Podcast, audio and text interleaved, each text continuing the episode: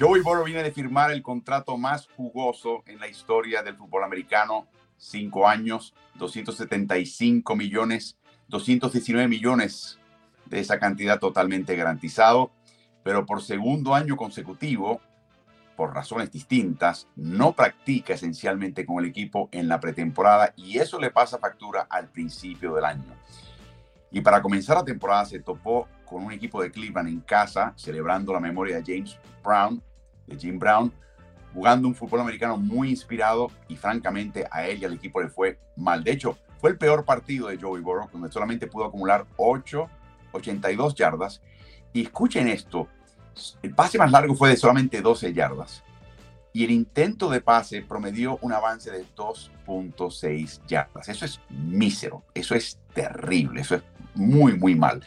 Se notó claramente que la pantorrilla y el gemelo no está del todo recuperado, o sea que quizás el equipo de Cincinnati adelantó su retorno porque no tienen eh, un reemplazo asequible y que ellos confíen. Eh, le estaban trabajando el gemelo y la pantorrilla entre, cuando descansaba en la línea lateral. O sea que este es un tema que puede que tenga mayor consecuencia más allá, inclusive de la semana 1. Eh, y por supuesto, también la lluvia no ayudó, pero uno puede decir, bueno, está bien, pero es que la lluvia afectó a ambos equipos, es cierto, pero claramente Joey Burrow y el equipo de Cincinnati estaba totalmente descompaginado. Hubo momentos en este partido donde me pareció que Joey Burrow, quizás por el tema de la pantorrilla y el gemelo, estaba como que lanzando el balón como si fuera el lanzamiento de la bala. En vez de crear una espiral y soltar y retirar la mano, estaba empujando el balón en, jugadas sobre todo en pases cortos, que quizás esa fue su intención, pero en general no era el Joey Burrow de siempre, era algo muy distinto y se notó. Ocho blancos a T. Higgins, ni siquiera un solo pase completado.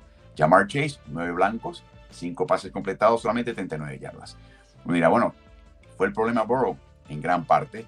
¿Fue el problema receptores? Sí. ¿Pero y por qué se dio eso? Ah, por la defensiva del equipo de Cleveland que francamente demostró que está a otro nivel. Siempre se pensaba recientemente, en sus últimos años en Cleveland, que tenía una línea ofensiva portentosa, que tenía un ataque terrestre portentoso, sigue siendo más o menos el caso, y que como le fuese más o menos al quarterback, le iba, y tenía un par de baluartes en la defensiva, pero había huecos. Este equipo se ha solidificado muchísimo el costado defensivo, y está mucho más riguroso y fuerte y macizo. Todavía con hoyos, pero como cualquier otro equipo, pero siempre más de mayor calidad y ellos dictaron en todo momento situaciones. La defensiva golpeó a Burrow en ocho ocasiones, lo capturó tres veces, lo tenía totalmente incómodo. Eh, Miles Garrett y Cedarius Smith lo golpearon a Burrow solamente ellos dos, esas ocho ocasiones. Eh, Cincinnati convirtió solamente dos de 15 terceras oportunidades en primeras oportunidades. Y promedió dos yardas por intento de pase. Eso es putrido. Eso no es de un equipo con el mejor quarterback de la liga que uno puede alegar podría ser Joey Burrow. Lo que sí quiero mencionar también es que están utilizando a Miles Garrett un poquito distinto. Lo están utilizando más por el centro, en vez de ser a la defensiva. Y esto está complicando un equipo que se prepara a enfrentarlo cuando viene de afuera, en los bordes. La otra cosa interesante de Garrett que está haciendo Cleveland es muy interesante porque es sacrificado. Es que utilizan a Garrett como el que pone la mesa. Es el que penetra por el centro y Burrow se esquiva y le pasa por el lado Garrett. Pero los demás compañeros entonces cierran hacia ese paso al frente de Burrow y ahí fue que pudieron complicarlo o capturarlo. Así que está sacrificando estadísticas Garrett. Jugadores como él que tienen muchas capturas, no le gusta sacrificar capturas, pero están viendo a un Garrett un poquito más maduro y por lo tanto una defensiva que va a ser mucho más polivalente, va a haber más personas consiguiendo capturas si esto continúa. Otro desarrollo, y y es solamente un partido, obviamente, que valió la pena destacar, es que sigue siendo sumamente eficaz este equipo acarreando el balón y por supuesto, ¿por qué no? Porque quizás tenga el mejor corredor de la liga que nadie conoce o nadie valora tanto, que es Nick Chop. Nick Chop eh, termina como parte de un equipo que es verdad que sacaron ventaja temprana y la sostuvieron, pero terminaron con 40 carreos y 29 intentos de pase. Eh, cosa que no sorprende en Cleveland. Eso no ha cambiado. La diferencia es que para mí está un poquito más coherente la mezcla de acarreos y pases. Me da la impresión a veces que Kevin Stefanski em, cambiaba las cosas cuando iban bien, eh, forzaba ciertas cosas como el balance, cuando a veces decía, mira, el pase está funcionando hoy, o los acarreos están funcionando hoy, zapatero tus zapatos. Bueno, hay un poquito mejor de coherencia en este partido, el primer partido, en este caso, eh, y me pareció que fue muy interesante. De Sean Watson no es exactamente lo que era en Houston. Está un tantito, una fracción de segundo más lento en su reconocimiento y ejecutoria, y eso desemboca típicamente en oportunidades desperdiciadas o en pases que no conectan. Eh, y se, se, nota claramente eh, en ese sentido. Hay imprecisión, muchos pases incompletos que en, otra situación quizás hubiesen sido completados. Eh, Cincinnati solamente tuvo cinco presiones al quarterback, así que esa no fue la razón especial por la cual se dio esto. Y la intercepción en el tercer cuarto a Dax Hill fue de novato, o sea, imperdonable. Así que todavía no ves a Watson, aún con el campamento de entrenamiento, aún con supuesta, la supuesta compaginación entre él y las preferencias del cuerpo técnico, eh, cómodo y al filo. Vamos a ver si eso mejora, vamos a ver si eso se mantiene, pero en este momento, este primer partido no fue así. Perdieron a Jack Conklin, el tackle derecho. Esto va a ser enormemente costoso para Cleveland y complicado. Eh, y Dawan lo sustituye, es un novato. Así que vamos a ver cómo le va a este joven.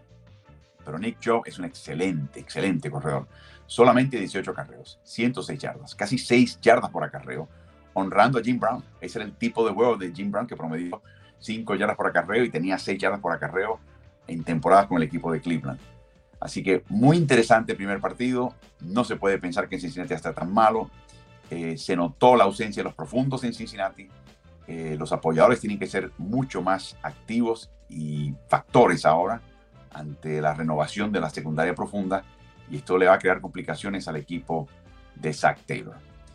Les recordamos que cada semana publicamos un newsletter de la NFL con información muy completa. No es especialmente larga, pero es puntual y está llena de datos y de anécdotas. Así que suscríbete gratis. Pasa por www.smartsports.com. Suscríbete, la recibirás cada semana. El marcador final de un resurgimiento de Miami fue 36 por 34 y fue un tiroteo de los buenos, muy entretenido de principio a fin. Claro, no hablemos de defensivas, de eso tendremos que hablar más adelante, pero enfoquémonos en Tua Tango Bailoa, que fue el que finalmente el, el partícipe de esta victoria para Miami en la carretera dramáticamente y difícilmente ante un buen equipo de Los Angeles Chargers. Yo les he mencionado en el pasado que tiene varias cualidades que son positivas. No tiene el brazo más fuerte, Tango Bailoa pero trata de compensarlo con lo que llamo yo pies en la tierra, los pies planos. Típicamente genera poder con los pies totalmente plantados en el suelo y con una transferencia que está bastante depurada del, pie trasero al pie frontal con la, rotación de su torso y sus abdominales para generar un poquito más de poder. Rara vez lo vas a ver a él eh, lanzando eh, desbalanceado con un solo pie, del pie trasero, fundamentalmente es muy bueno en ese sentido, pero la clave para Miami y el, esquema de Mike McDaniels es que tienen a dos receptores súper veloces y dinámicos en Jalen Waddle y por supuesto en el Cheetah, en Tyreek Hill. Y eso lo que hace es que abre espacios.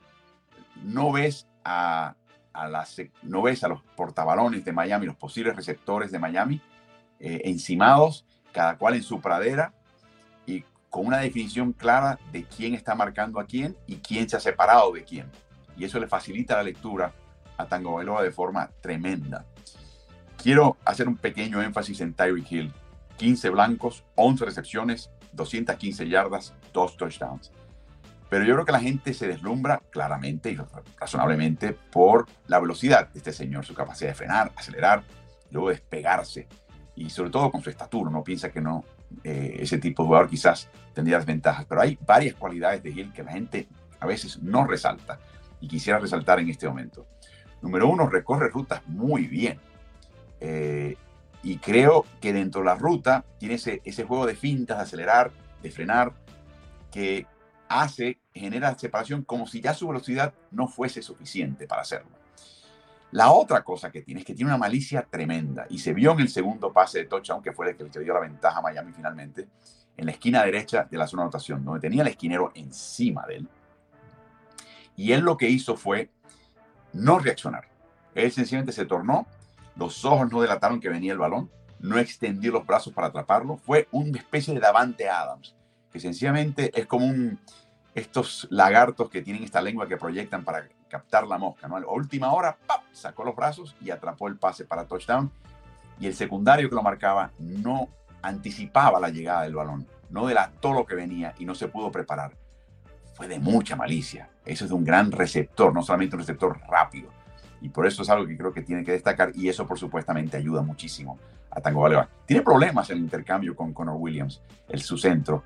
Lo vimos al principio del partido y se nota en general que no hay, que hay un pequeño, eh, que ese, ese intercambio complica. Si es de la formación escopeta, el pase es un poquito fuera de sitio. Si está bajo centro o, le, o pisa el pie, siempre hay una complicación entre ambos y eso lo tienen que pulir pronto porque no le conviene a Miami.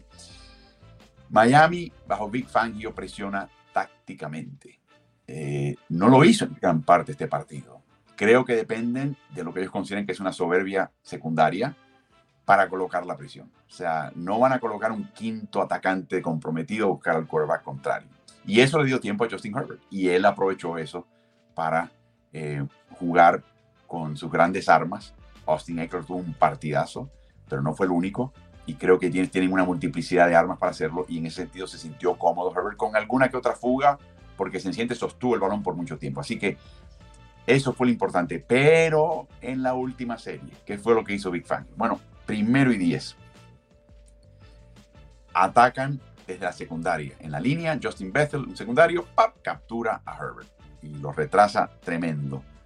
Eh, y finalmente, en vez de capturarlo, lanza un pase encallado y le cantan el castigo a Herbert. Así que en realidad fue una captura, pero en realidad fue un pase encallado técnicamente y de esa manera retrasa a este equipo que está tratando de anotar un gol de campo.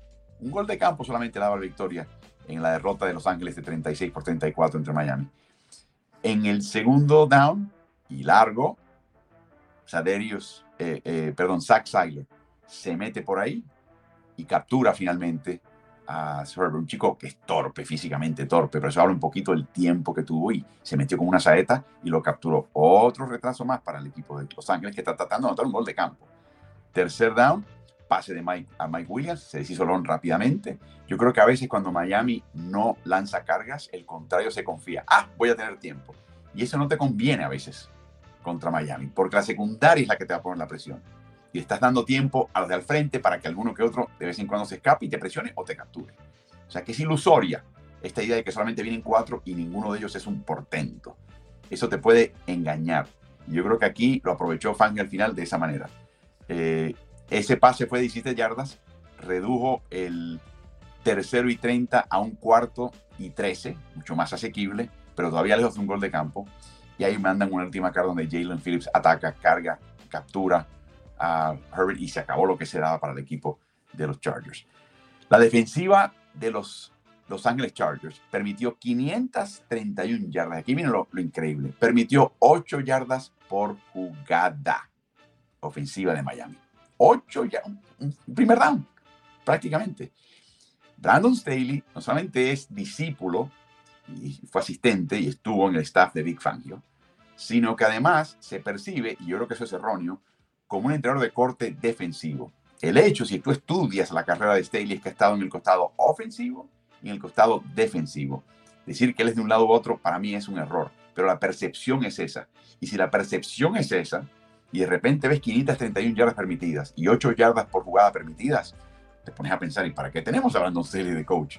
Si la defensiva está tan floja y, con tantas eh, gotereando de tal manera. Así que eso, eso va a ser bien, bien interesante ver de cara a futuro. Y creo, como comentario final, que hay que empezar a tratar a Tua Tango Bailoa, dependiendo del duelo, dependiendo del equipo contrario, pero hay que empezar a pensar en él un poquito como tú pensabas en términos de Kurt Warner y la ofensiva de los, los San Luis Rams, los Carneros de San Luis, eh, o Patrick Mahomes recientemente cuando tenía al Chita y a Kelsey y a otros receptores. Una ofensiva tan y tan explosiva que necesitas tú controlar el balón y necesitas tú minimizar la cantidad de situaciones y posesiones que tenga ese equipo contrario porque te va a notar rápidamente. Entonces yo creo que aquí la lección que extrajo Chargers y quizás el resto de la liga es que hay que empezar a tratar a tú, a Tango Bailoa y a Miami de esa manera.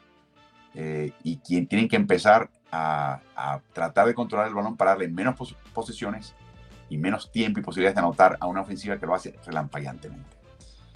Les recordamos que en cada partido de hora tope, sea el domingo por la noche, sea el jueves por la noche, sea el lunes por la noche, si no hay otro conflicto, tendremos medio tiempo con Álvaro, que es una sesión de Instagram Live por la cuenta de Instagram de Ritmo NFL. Se van esos 15 minutos volando. Trae tu pregunta, trae tu comentario, trae tu observación.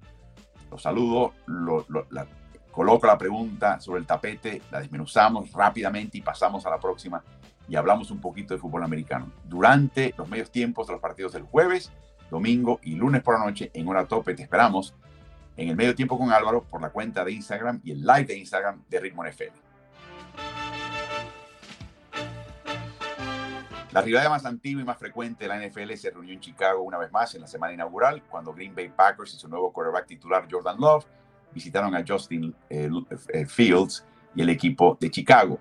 El equipo de Chicago que se ha reforzado, ha, hecho cambios importantes y supuestamente este año era un año de progreso. Algunas personas pensaban que Chicago podría ser hasta campeón de la división, siempre considerando a Minnesota un equipo fuerte y un Detroit que venía pujante también. Pero Green Bay, con la salida de Aaron Rodgers, la llegada de este chico, uh, mucha cara nueva, sobre todo en, la posición importante de portabalones, de receptores, las cerradas. No sé, la verdad, no. La verdad es que no sabemos a dónde va a parar este equipo. Bueno, eh, ayer fue algo verdaderamente impresionante lo que hizo este equipo de Green Bay. Y vamos a comenzar con Jordan Love. Primero, la protección de su línea ofensiva fue tremenda. Eh, de nuevo, Chicago no es la mejor defensiva que va a enfrentar Green Bay este año, ni la mejor en la NFL, pero tiene cierta calidad.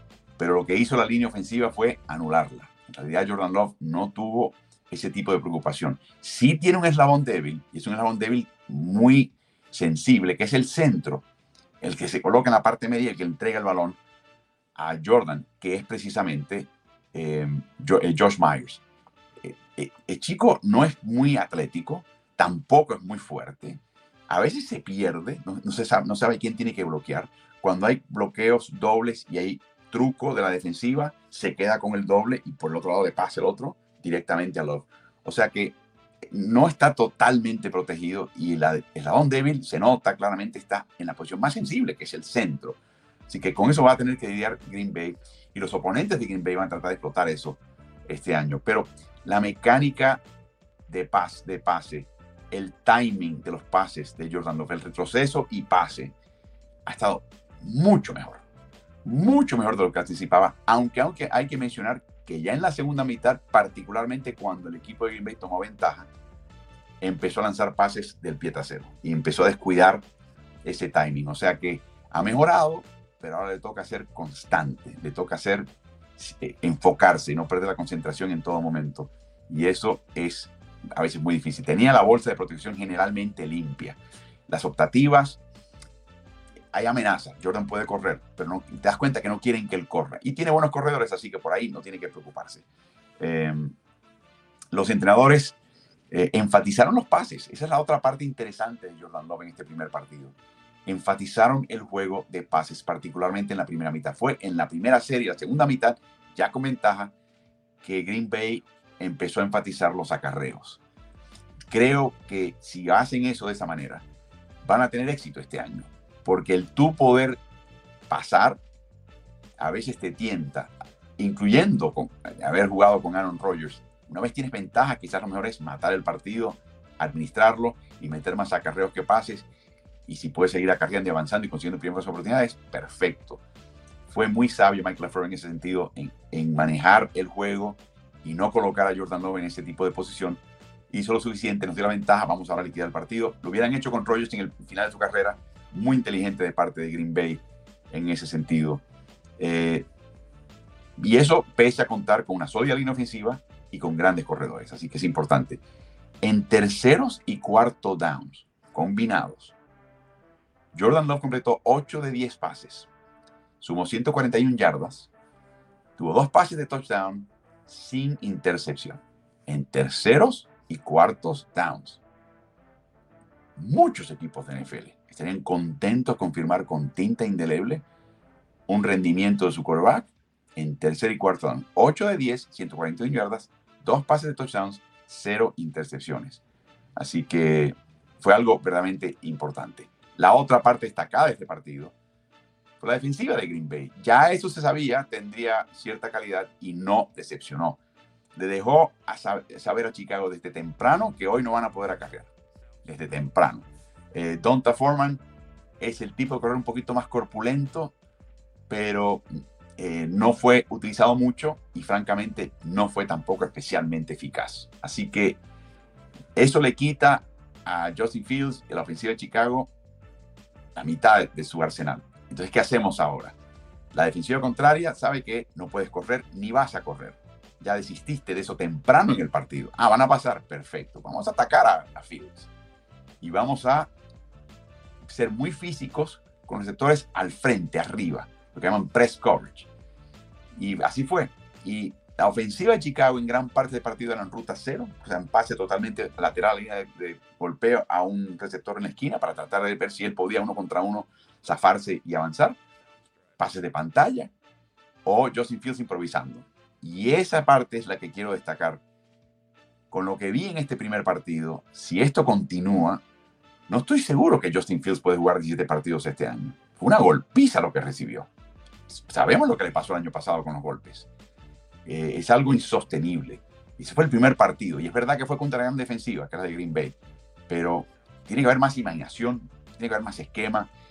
La línea ofensiva tiene que dar algo más. Tiene que haber algo más que lo que estamos viendo. Muy poco play action, muy poca optativa. Eh, o sea, hay, hay otras cosas que creo que pueden por lo menos intentar antes de concederlo. Y de nuevo, se enfrentaron a una gran defensiva. No todos los equipos tendrán la defensiva que tiene Green Bay, pero a este paso no puede. El, gol, la golpiza física eh, fue, inclusive cuando pudo zafar un pase, lo estaban agarrando y tirando y le estaban dando. Muchos golpes para Fields. No creo que es algo que quieren hacer. Y la otra cosa interesante es que la defensiva de Green Bay no tiene que cargar. Los de al frente tienen la, capacidad de, de sobrecoger la línea ofensiva contraria, colarse y causar estragos. Presionar o capturar ya quisieran muchos equipos de NFL tener cuatro frontales que puedan hacer eso sin tener que mandar un quinto atacante en carga. Así que muy impresionante. Por último, Chicago, Justin Love. Eh, la ofensiva terrestre no lo apoya, como menciono. Eh, Roshan Johnson quizás podría recibir un poquito más de protagonismo en este equipo. Eh, ante la intercepción, al final del partido de, Quay Walker, y su intento de tacleo fue muy torpe tiene que mejorar. El chico es un novato, está bien, pero hay un pequeño destello de quizás algo que más adelante pueda darle un poquito más de balance y menos presión a Fields en este equipo. El desempeño de la línea ofensiva de Chicago lo obliga a lanzar pases cortos y pases un poquito desesperados y a improvisar. Es un poquito fútbol americano de solar, no, no de coordinador ofensivo ni prácticas toda la semana. No, nos reunimos este fin de semana a jugar en el solar revisamos la jugada y a ver, muchachos, a ver, a ver qué, a ver qué, qué, emerge y a ver qué podemos aprovechar. Había mucho de eso en este partido, lamentablemente, eh, y necesitan eh, mejorar sus acarreos. Tuvo nueve acarreos, muchos golpes recibidos. Repito, Justin Love, este, perdón, Justin eh, Fields a este paso no va a poder soportar esta, este castigo. Impresionante actuación, de Justin Love, no constante, pero impresionante, gran actuación defensiva y Chicago tiene mucho que organizar y que hacer de cara al resto de esta temporada.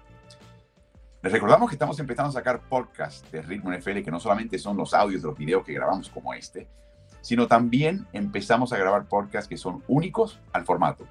Lo puedes hallar en Spotify y de hecho en todas las plataformas principales de podcast y cuando lo hagas, la favorita tuya, no solamente descarga una emisión de Ritmo NFL, suscríbete y así no te pierdes uno solo. Si te gusta el contenido de nuestro podcast, te pido que te suscribas y nos des buenas calificaciones. Eso nos ayudará a su mejor difusión. Y corre la voz, porque Ritmo NFL es el nuevo canal multiplataforma digital de información y opinión de quien les habla Álvaro Martín. Lo puedes hallar en Twitter, Instagram, Facebook y YouTube. Búscanos siempre como Ritmo NFL. Hasta el próximo episodio.